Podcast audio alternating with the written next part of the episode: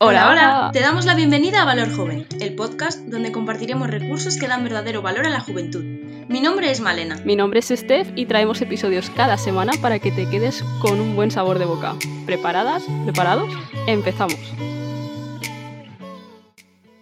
Bienvenidos y bienvenidas a este tercer episodio del podcast Valor Joven, Hoy tenemos de nuevo a Malena, quien nos va a hablar sobre los requisitos para solicitar una beca Erasmus y cómo hacerlo, ¿me equivoco?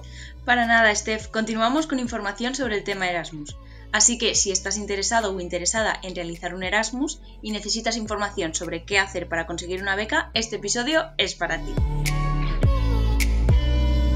solo una cosa antes de empezar y es decir a, los y las oyentes que hoy eh, retomamos el hilo de la conversación que tuvimos, si no me equivoco, en el episodio 2 sobre qué es el programa Erasmus y los diferentes tipos que existen. Si no lo has escuchado todavía, te invitamos a que vayas ahora mismo y luego regreses a este. Y ahora sí vamos a empezar. A ver, ¿qué nos puedes contar de las becas Erasmus? Mm, vale, pues primero quería dar un poco de información sobre los requisitos que debe cumplir la persona en cuestión para solicitar la beca. Perfecto, adelante. Vale. Em, para empezar, hay que tener la nacionalidad española o ser ciudadano de la Unión Europea o, de cualquiera de los países del programa Erasmus. Estar matriculado en una institución de educación superior y estar cursando un título oficial de grado, máster o doctorado. Los alumnos de grado deben de tener superado por lo menos el primer año de estudios y la universidad o empresa de origen y de destino tienen que tener un acuerdo institucional entre ellas. También es necesario demostrar el, conocimiento del idioma del país donde se realizará el curso o, el idioma que se utilizará en las asignaturas o en las prácticas.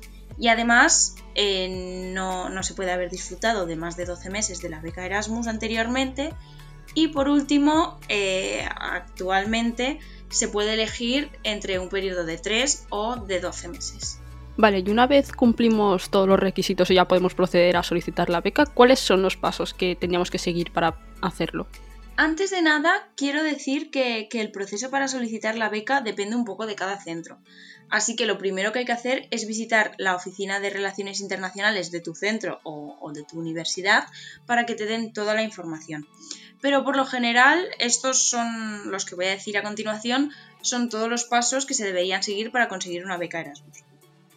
Primero, eh, tienes que visitar eh, la oficina de relaciones internacionales de tu centro o tu universidad para conocer los plazos de solicitud. Y una vez hecho esto, tienes que realizar la solicitud de la beca. Este es un paso muy sencillo ya que en el centro tienen acceso a tu expediente académico y se valora de forma muy positiva la nota media de tu expediente y los conocimientos de idiomas. Después, eh, debes demostrar tu nivel de idioma. Si has facilitado un título oficial en tu solicitud, es posible que no tengas que hacer una prueba de idiomas, pero si, no tienes un título oficial, entonces sí que deberás pasar una prueba de nivel que, establece tu centro o tu universidad. Además, eh, también tendrás que hacer unas pruebas complementarias, pues eh, por ejemplo, eh, algunas universidades o centros piden una carta de motivación o, a lo mejor realizan entrevistas personales para valorar también la motivación del estudiante o, o, de la estudiante en conseguir esa beca. Y una vez se ha acabado el plazo de solicitud, se hacen públicas las listas provisionales con aquellas personas que han conseguido o han sido de momento rechazadas para la beca Erasmus. ¿A qué te refieres con que han sido de momento rechazadas? Sí, con esto quiero decir que, puede ser que alguna persona que ha conseguido la beca decida finalmente no ir, haciendo así que la primera persona en la lista de espera, digamos, pase a ser una de las personas seleccionadas. También puede ocurrir que una persona haya olvidado entregar algún documento en su solicitud o que el centro se haya equivocado con ella en algún paso de la selección.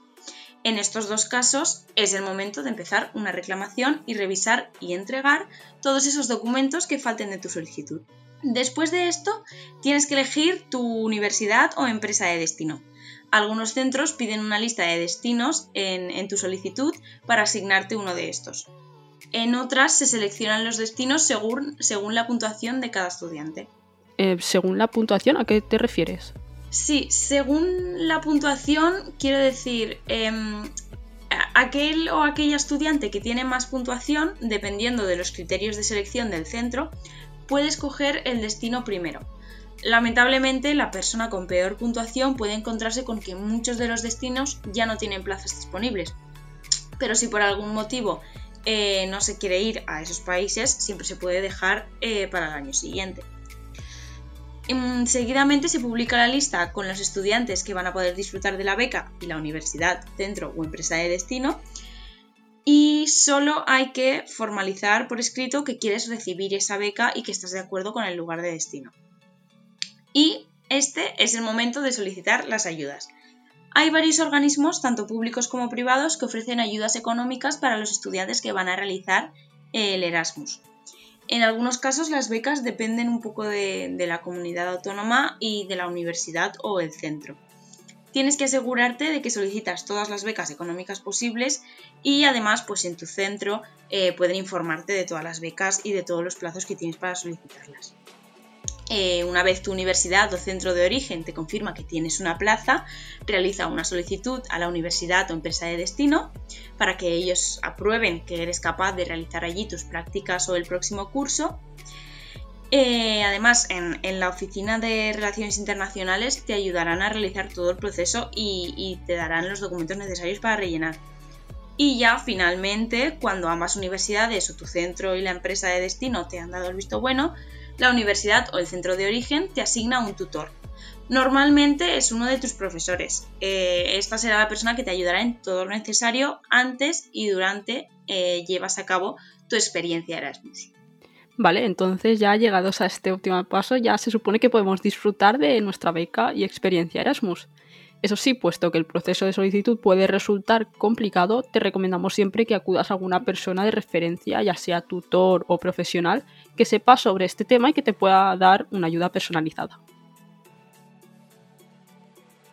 Si te interesa este tema, puedes encontrar más información y recursos en nuestra página web o en nuestras redes sociales. Nos vemos muy pronto en el próximo episodio. Adiós.